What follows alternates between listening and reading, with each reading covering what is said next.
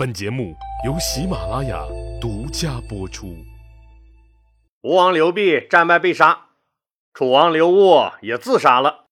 齐鲁大地上，四个婊子王围攻临淄城。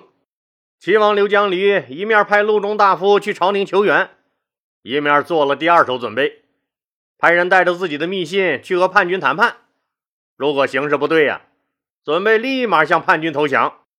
毕竟大家都是一个爹的亲兄弟，结果陆中大夫带回来了朝廷大军正日夜兼程赶来救援齐国的好消息。特别是陆中大夫舍身为国惨死的精神，激起了齐国抗敌的决心和信心。齐王刘江驴看到了希望，放弃了投降的可耻念头，积极组织士兵坚守城池。齐国的防守更加顽强了。四个婊子王虽然围着林子成，却对刘江驴束手无策。不长时间，刘江驴日思夜想的汉军终于来了。汉军的主帅是栾布和平阳侯曹襄。这个曹襄啊，是刘邦的铁把子兄弟曹参的玄孙子。他和栾布老将军一起来，那就是为了镀个金实习的。人家曹襄有祖传的爵位，干得好干不好都不耽误人家当官。曹襄不可怕，可怕的是栾布。这老汉打了一辈子的仗了，在刘邦、项羽那个年代就已经是个牛逼闪闪的人物了。现在面对着什么刘昂、刘贤、刘辟光、刘雄渠这几个连仗都没打过的小毛孩子，结果不用问，让栾布老将军挨个踢了屁股，好好教了一通他们咋做人。四个婊子王大败。都纷纷往自己的封地逃窜。栾布老将军知道他们也无路可逃了，就没有急着率兵去追他们，而是把他们四个在军营里的办公室给抄了，没有来得及带走和烧毁的文件，全部收集整理成册。这是为啥呀？这就是人家老将军栾布的经验了。那一个是要固定这四个小子谋反的证据，另一个更重要的原因是。在他们的文件和书信往来中发现潜在的敌人，找寻其他人和造反派勾搭的证据。这一整理文件不要紧，可就要了齐王刘江驴的命了。咋的呢？咋的？前几天他不是准备投降叛军吗？不是给叛军还写了密信吗？毫无疑问，这封密信被搜了出来，刘江驴吓屁了。他最早同意参与叛乱的做法，那还能狡辩说他是被胁迫的。但准备弃城投降的信件，那可是自己亲笔写的呀。信里面还很冲动的喊了几句，说什么“造反有理，革命无罪”的口号呢。这怎么想，自己也是脱不了干系的，更无法为自己洗脱罪责。就在临淄全城老百姓热烈庆祝被围三个月终于解放了的时候。齐王刘江驴找了个犄角旮旯，含着泪自杀了。胶西王刘昂狼狈逃回封地以后，他的儿子刘德对他说：“说朝廷军队千里迢迢跑到咱们这儿来打仗，他们一定是很疲惫了。咱们呀，不如利用主场优势，组织力量突袭他们呢。就是万一袭击不成，咱们再跑到海上去也不迟。”心灰意冷的刘昂没了斗志。自己坚持要去汉军大营负荆请罪，请求政府的原谅。您想啊，那啥事儿都可能被原谅，就是这造反，历朝历代都不会原谅的。负荆请罪的胶西王刘昂，那光着膀子背着荆条，来到了功高侯韩推当的军营请罪。他看见韩推当黑着一张脸，哎，就和刚从烟囱里爬出来似的，心里啊。这一下子就凉了半截。韩推当根本不听他什么出兵的目的是杀晁错、清君侧的辩解，更不听他什么以后永不参与政治、愿意回家当个普通老百姓的请求，直接列举了他阴谋叛乱、滥杀无辜、残害百姓、烧毁宗庙的罪行，并给他讲了一下刘启皇帝对他们这次叛乱定的调调，那就是啊，没有洗心革面的机会。只要你参与了叛乱，那就只有死路一条。刘昂算是听明白了，自己连回家当老百姓掰苞米的机会也没了，就捡起韩推当扔在地上的剑自杀了。刘昂死了以后，他的母亲、儿子也都相继自杀了。淄川王刘贤、那胶东王刘雄渠和济南王刘辟光，听说刘昂死了，知道自己也没有活路了，也纷纷自杀了。齐鲁大地上的平叛工作就此结束。咱们一起来数数七国之乱，说中央已经收拾几个了？吴王刘濞被杀，楚王刘戊自杀，胶西王刘昂自杀，淄川王刘贤自杀，胶东王刘雄渠自杀，济南王刘辟光自杀。你看看，七个闹事的牛鬼蛇神，朝廷已经干倒了六个了，还剩一个谁了？对喽。有一个人还在咬牙坚持着，他就是那个只喊了几句反革命口号，没敢出兵的赵王刘随。他知道，现在自己就是坦白从宽，也得把牢底坐穿，所以他窝在邯郸城里，就是不投降。朝廷派郦商的儿子曲周侯郦季负责解决赵国这个大麻烦。郦季组织了多次攻城，但邯郸城高池深。一时还攻不下来，一直等到老将军栾布解决了齐国那四个婊子王来增援他以后，这情况才有了改观。老将军栾布这大小战阵也经历过不知道多少了，一看这邯郸城四周的地势，就知道该怎么做了。他命令士兵停止无谓的攻城，让他们全去扛沙袋。当然不是为了锻炼身体了，而是要把邯郸城南面的漳河堵住。结果漳河的水位越积越高。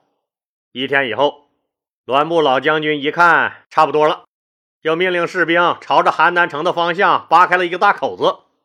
这下子水可有了宣泄的地方了，撒着欢儿的冲向了邯郸城。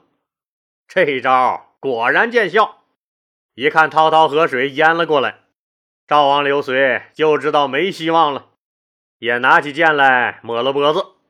他之前联系好一起起兵的匈奴人，那早就把大批军队调到了汉朝边境，就等着吃肉的机会了。没想到一转眼的功夫，那朝廷大军就把几个反叛的诸侯王灭了个干干净净。听说赵王刘随也自杀了，哪还敢贸然入境啊？只好悄悄地把军队从边境撤了回去。一场惊动大汉王朝、那半壁江山的七国之乱。经过半年多艰苦卓绝的战斗，付出了死伤十多万人的代价，终于彻底平定了。刘启皇帝那拍着脑门子，长长的舒了一口气。下一步该干啥了？当然是该讲的讲，该罚的罚了。虽然七个罪大恶极的反革命头子都已伏法，但噩梦般的这一切让皇帝刘启深有感触。他在皇宫的一间密室里开了一个闭门会议。据说呀，参加的人不会超过五位，谁也不知道这次会议的具体内容是啥。但会后对诸侯国的处理意见和对功臣的奖励随即出台。对叛乱的七个诸侯国，除了楚王的位子给了当年楚元王刘交的儿子平陆侯刘礼留着以外，其余六个诸侯国都被废除了国号。听友们还记得那个一开始准备一起去造反？结果后来被自己的郎中令给软禁了，没有参加成叛乱的那个冀北王刘志吧？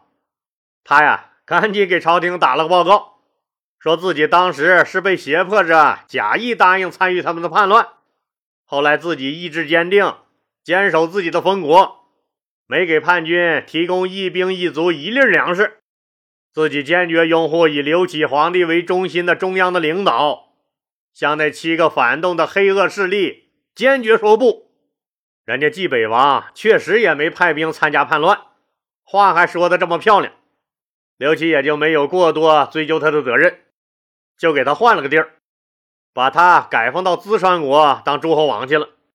至于齐王刘江驴呢，他一开始抵御叛军，为朝廷守城有功，但是他曾阴谋夺取帝位，后来还参与过七国之乱的策划。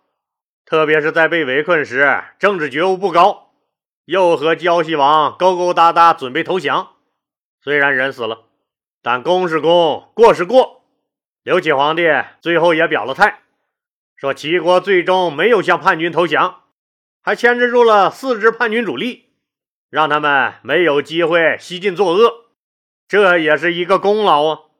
就没有再追究齐国的罪责，还允许子承父业，让刘江驴的大儿子刘寿接了他爹的班儿，当了新齐王了。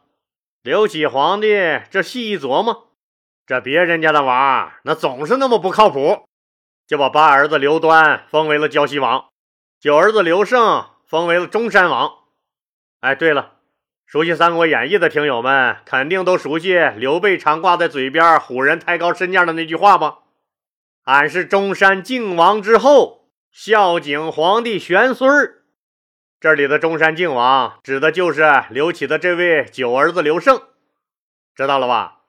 刘备就是刘胜这支开枝散叶发展起来的。刘启又把四儿子淮阳王刘虞改任为鲁王，把我儿子汝南王刘飞改任为江都王。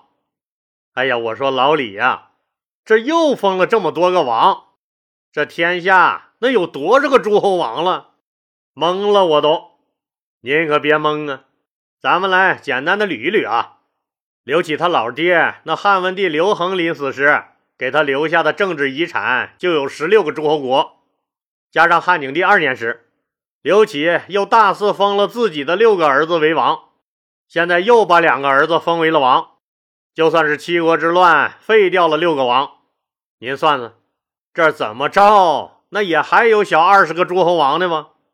刘启皇帝决定借着这次诸侯王叛乱事件，彻底把诸侯国的权力都给他剥夺喽。